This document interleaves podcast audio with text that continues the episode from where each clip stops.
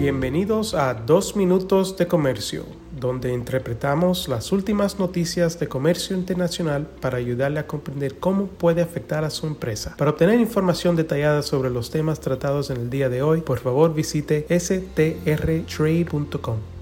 Hoy es viernes 8 de diciembre de 2023 y yo soy Álvaro Ferreira, soy consultor independiente con Sandler, Travis Rosenberg. Legislación bipartidista presentada el pasado 30 de noviembre por los representantes Earl Blumenauer y Brian Fitzpatrick en la Cámara y por los senadores Brian Schatz y Mike Brown en el Senado, prohibiría con efecto inmediato a partir de su promulgación la importación de productos elaborados total o parcialmente a partir de ciertos commodities producidos en terrenos sometidos a deforestación ilegal conocido como el Proyecto de Ley de Fomento del Estado de Derecho en el extranjero y el comercio ambientalmente racional, esta legislación define la deforestación como la pérdida de bosque natural resultante de la conversión total o parcial de bosque natural a uso agrícola, a otro uso no forestal de la tierra o a una plantación de árboles. El término deforestación ilegal, por su parte, se define como la deforestación realizada en violación de la ley o de cualquier acción que tenga fuerza y efecto de ley del país en el que se produce la deforestación, incluidas las leyes anticorrupción y las leyes relacionadas con los derechos de tenencia de tierra, además de las leyes relativas al consentimiento libre, previo e informado de los pueblos indígenas y las comunidades locales. Esta iniciativa incluiría inicialmente a cinco commodities, el aceite de palma, la soja, el cacao, el ganado y el caucho, además de varios productos producidos a partir de estos commodities, tales como, entre otros,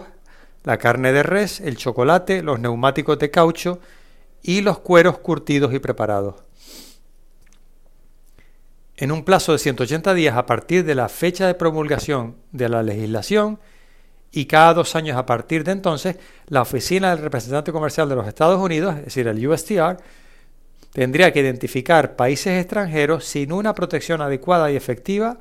contra la deforestación ilegal para la producción de commodities que probablemente ingresen a los Estados Unidos. Se tendría que desarrollar un plan de acción para cada uno de estos países dentro de los dos años siguientes a la fecha de su identificación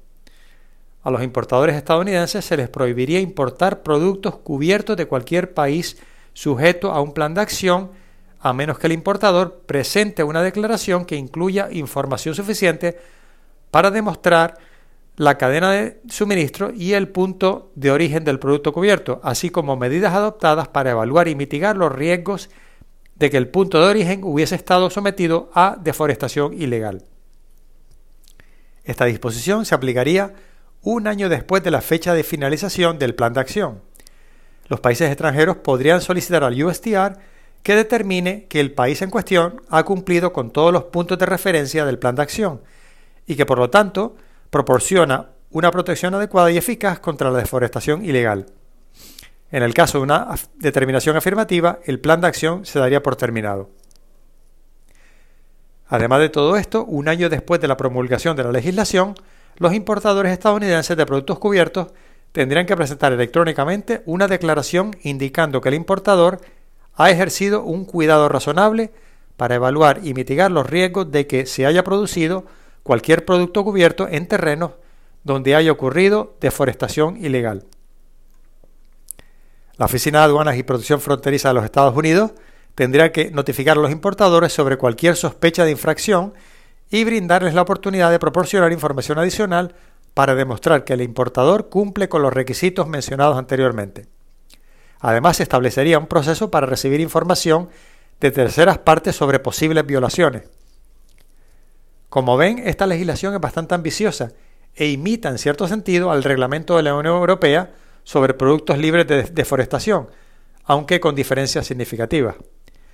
Por ahora, estos proyectos de ley han sido referidos a los comités de la Cámara y el Senado con jurisdicción sobre los asuntos en cuestión, y habrá que ver si se produce algún movimiento legislativo relevante en las próximas semanas o meses. Y aquí en Sandler Travis Rosenberg estaremos, como siempre, siguiendo muy de cerca este y otros asuntos de especial interés. Un cordial saludo y un muy feliz fin de semana para todos. Con profesionales en nueve oficinas, Sandler Travis Rosenberg es la firma de abogados más grande del mundo dedicada a asuntos legales de comercio internacional, aduanas y exportación. Este podcast es exclusivamente para fines informativos y no constituye un servicio legal. La contratación de un abogado es una decisión importante que no debe estar basada solamente en publicidad. Pídanos que le enviemos información gratuita por escrito sobre nuestras cualificaciones y experiencia. Envíenos un correo a strespanol.strtrade.com.